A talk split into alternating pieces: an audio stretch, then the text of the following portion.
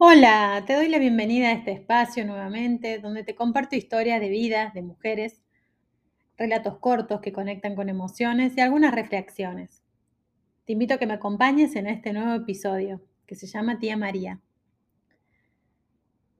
Humberto vivía en una casa de adobe en un pueblo cercado por las sierras de Famatina en Chilecito, La Rioja. Imagínense un día gris de invierno en ese pueblo de 300 habitantes, casas bajas, calles de tierra seca partidas por la falta de lluvia, algunos niños sentados en el cordón de la vereda, sentando mirando hacia la nada misma, con sus pelos alborotados, la plaza vacía, con algunos juegos para chicos, donde el único sonido es el sub y baja que golpetea contra el suelo al son del...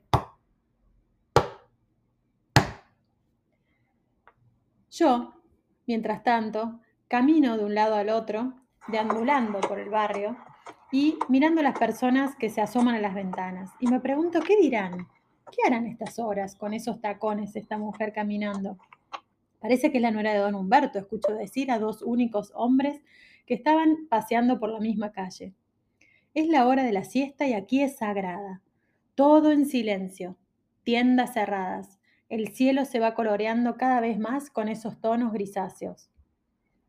Continúo hacia la casa de doña María, ella me espera con unos duraznos caseros, membrillo, aceite de oliva con un aroma muy fuerte y con su charla amena. Huele a viento, dicen que viene lluvia. María me recibe entusiasmada. Ella no duerme siesta. Siempre está realizando alguna actividad y es muy curiosa. La acompaño por los viñedos con el mate en mano y una bolsa que lleva chipá calentito. Se escucha el viento. Viene la, viene la lluvia, me dice María. Yo cambio de tema. Después de las cinco de la tarde decido retomar a la casa de don Humberto y me despido del marido de María, que ya me ofreció por quinta vez una copa de grapa. Esto te saca todos los bichos de adentro, mija. Métale que le hará bien, me dice él. Yo sonrío. Ya se siente frío. Emprendo el regreso por otro camino.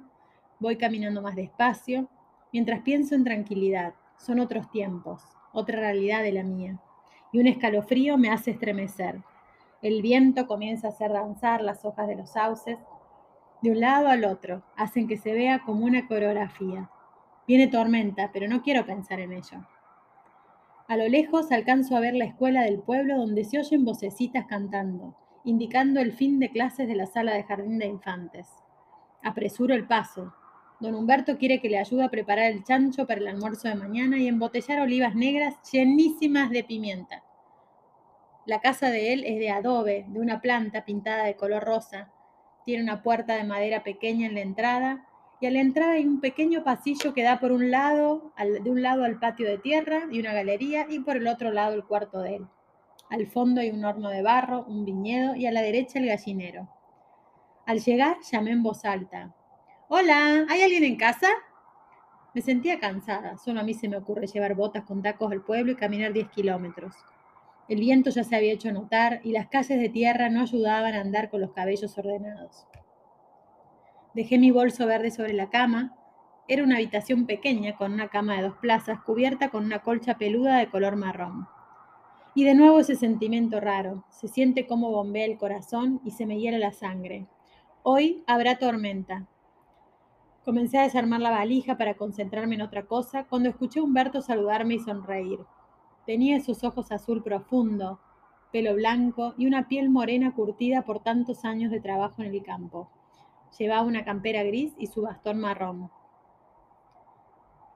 Mija, ayúdame, hoy va a llover y tenemos que tapar el chancho. ¿Sabías que cuando viene el agua con rayos y viento de la montaña aparece todo tipo de animales? No vaya a ser que nos coman el chancho, expresó. Mirándolo con los ojos como un dos de oro y con mi corazón ya batiendo al máximo, volvió esa sensación que no me dejaba dormir en esa casa. Pasamos un buen rato acomodando las olivas en los tarros y cada vez que voy allí engordo como 5 kilos comiendo todo casero y sabroso, el pan con gusto a pan y el pollo con gusto a pollo.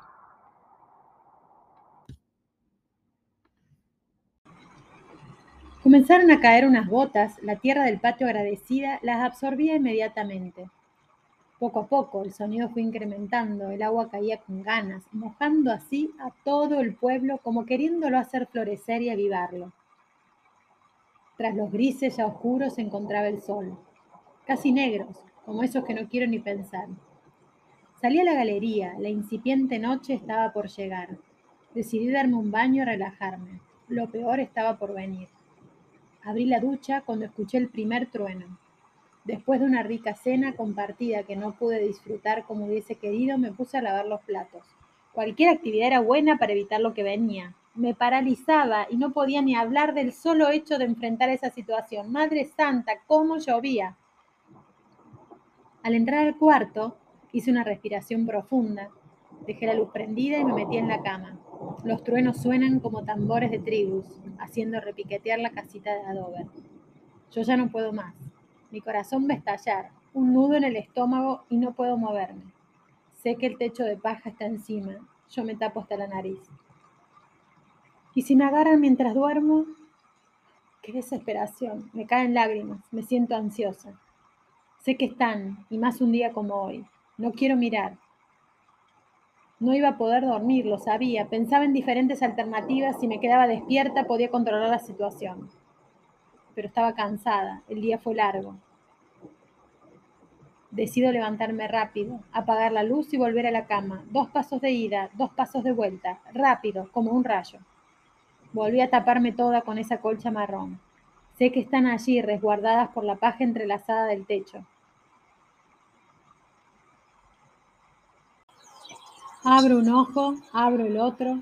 Me doy cuenta que es de día. No me muevo. Trato de mover un pie, luego el otro, tratando de chequear que esté entera. Parece que ya pasó la tormenta. Escucho todos los pájaros. Tomo coraje y miro hacia el techo de paja. Las malditas de ocho patas me miran todas juntas en grupo. Yo las miro, algunas me sonríen, otras trabajan en sus telarañas entrecruzándose hacia nubes blancas que quedan suspendidas bajo el techo. Son tantas que podrían comerme de un solo bocado. Deseo que salga el sol. Cuando viene tormenta,